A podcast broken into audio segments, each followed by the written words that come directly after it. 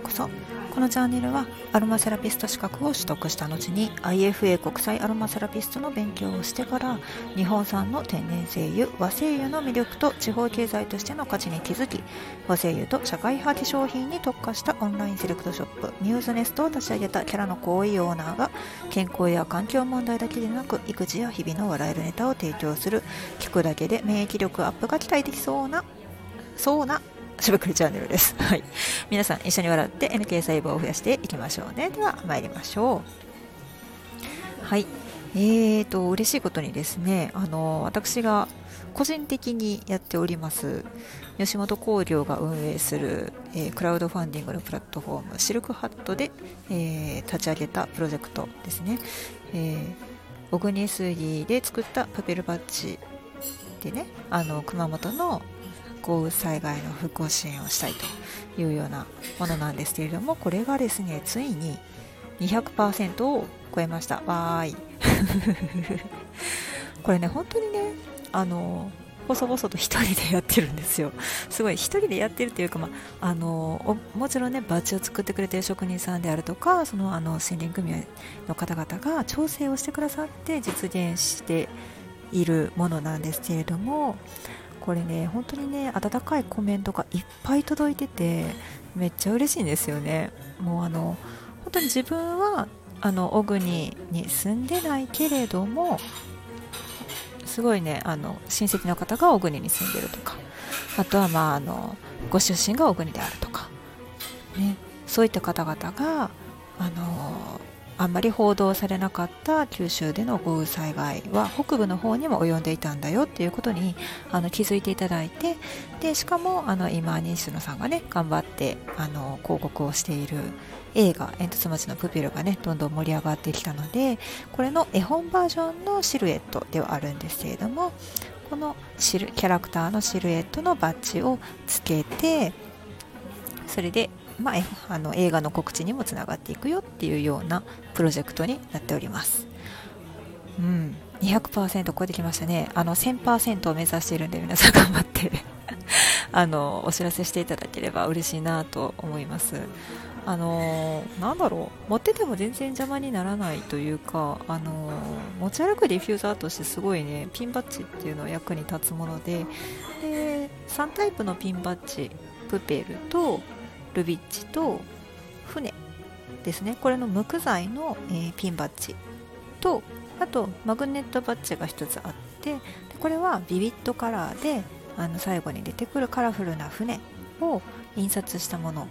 になっています。でえっとねあの小国のこの小国杉で250年以上ね前からの生きている森のまあ、200年の森アンティークウッドオイルっていう要するにすごく長生きをしている貴重な杉を抜刀した時にそれそこからいただいた精油ですね。エッセンシャルオイルがあるんですけれどもそれとセットにしたリターンとかもあるんですけれども、ま、そのバッジの木部の部分にその精油を垂らして染み込ませていただいてで自分の襟元とかについていただくもうそしたら本当にもうふわーってこうほのかにこう杉のね香りが香ってきて太陽もあるし。でなんかこう帽子とかつけていただいたりとかストール止めるのとかにも使っていただいてもちょっと可愛いじゃないですか。でしかもそこからいい香りがする。で別にあのオイルは自分のあの好きなですね精油を使っていただいても全然構いませんのでもうそうやって身につけていただければあの何て言うんですかね。まあ使用シーンに合わせていろんな使い方ができるんじゃないかなと思っております。うん。もうあれですよ。一人で瞑想状態です。もう一人メディテーションに入れますみたいなね。こう目を閉じてちょっとこう鼻から意識して嗅覚を研ぎ澄ましてみればふわっと立ち上る香りみたいな。でその人だけじゃなくて周りの人たちもあれなんかいい香りがするみたいな感じで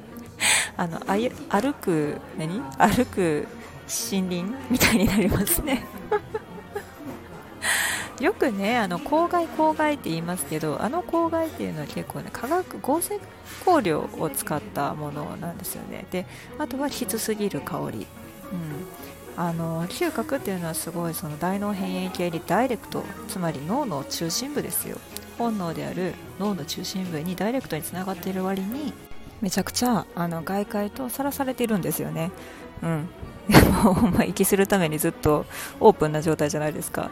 うん、こういうのってこうすごい無防備なところなんですけれどもそこに、まあ、あの合成香料であるとかあとはまあそのすごいねきつい香り。うん。なんかなんぼこうほのかに香ったらすごいね爽やかな香りであったとしてももう嗅覚ってすぐ麻痺しちゃうんで順応ですよね。順応うん息地があるんです息地ってそのどれぐらい、まあ、匂いを感じ取れることができるのかという息地とかあるんですけれどもこれねすぐ順応しちゃうんですよね。だからほらあの臭い 臭いっていう臭い部屋にいててもこうなんかこう鼻が麻痺するじゃないですか。で自分がニンニク臭いとか分からなかったりするでしょ。あれあれあれ。あれそうそうそうそう。ああいうのが落ちちゃったりするんですよね。だからあの毎日香水使ってる人って本当にあの日に日に濃くなっていったりとかするのでちょっとその辺はねあのお気をつけいただいた方がいいかもしれません。量がねその自分があんまりあれあんまり香ってないなって自分が香る量っていうその匂いを感じ取れる量っていうのがどんどんどんどんもしかしたらあの息地が上がっていってるのかもしれないっていうのはちょっとお気遣いください。はい、というのはねこの間ねエレベーター乗ったらめっちゃ香水臭かったんですよ、もう。あるあるですよね、ほんとね、これね。密室に残るほどの、残り、こう、残りが、とかじゃないんですよ、もう草みたいな。ねありますよね。でなんか世代的にあの昭和生まれなんでもう昔のあのウルトラマリンの香りみたいな分かります？そうメロン臭よく言われるこうメメロン臭スイカの匂いみたいな。そうそうそうそうああいうのがね残ってたんでもうちょっと泣きそうになりましたね。うーみたいな。うん。まあ置いといて。次の話いきましょう。先日ねあのとある知人の方からすごいねご声で機械島の方からね新しい香りのものをね送っていただいたんですよ。でそれはまだ全然商品化もされていないしその地特産のものなんですけれどもなんと2種類の柑橘類が送られてきました。でねこれがまた面白いんですよね。A の方の柑橘類はまあ見た目うんなんかこう緑ちょっとまだ緑色のみかんみたいな感じ。でまだ緑色のみかんみたいな感じなんですけど中身は超酸っぱい。超酸っぱい。もうなんかもうレモンみたいな感じですよね。酸, 酸度で言ったら。酸味のね度合いで言ったら。もううちの息子がチューチューチューチューしてましたけど。でもう一つ B の方の柑橘類は皮はカボスとかスダチとかあれぐらいのレベルの緑なんですよ。なのにいざ切ってみると中がオレンジで甘い。すっごい不思議でしたね。この2種類の柑橘類。初めて出会いました。もう毎日あれですよ。妖怪みかん坊主から切みか切ってくれ切ってくれ言われて。もう手で向けない硬さなんですよ両方ともね。そうなのでねこれちょっとね新しい香りとしてあの和製油の世界に結構なんか面白いこう登場の仕方をするんじゃないかなと思って今生産者の方とお話をしています。こそこそっと。こそこそっと。で A の方のみかんは、えーと、果汁がねすぐバーッと絞り取れるのとあと種が結構大きく立派で何て言うんですかねユースシードをちょっとちっちゃくしたような感じかな、うん、そんなぐらいの大きさなのでこれ種ももしかしていけるんちゃうかなと睨んでおります。そしたらねまたちょっと新しいキャリアオイルができるかもしれませんね。ね楽しい。ああ楽しい。もうこういうの新しいの発見した時の楽しさってもうなんかもうバイヤー冥利に捨てますねって私はバイヤーじゃなくてね売る方でした。なかなかそうなんかもう探す方がもう趣味になってきて発掘するのがお宝を発掘するのが趣味になってきてちょっとちゃんと売らなあかんなって思ってるんですけど。皆さんあの今日の18時からあの昨日ねお話しした「大和かぎろい」っていうシリーズのねあの奈良でしか取れないような大和陶器のもう女の人のほんま味方ですよ。女性の味方の商品が発売になりますからぜひもう夜仕事終わったら早速チェックしてくださいね。で寝る前にポチってください。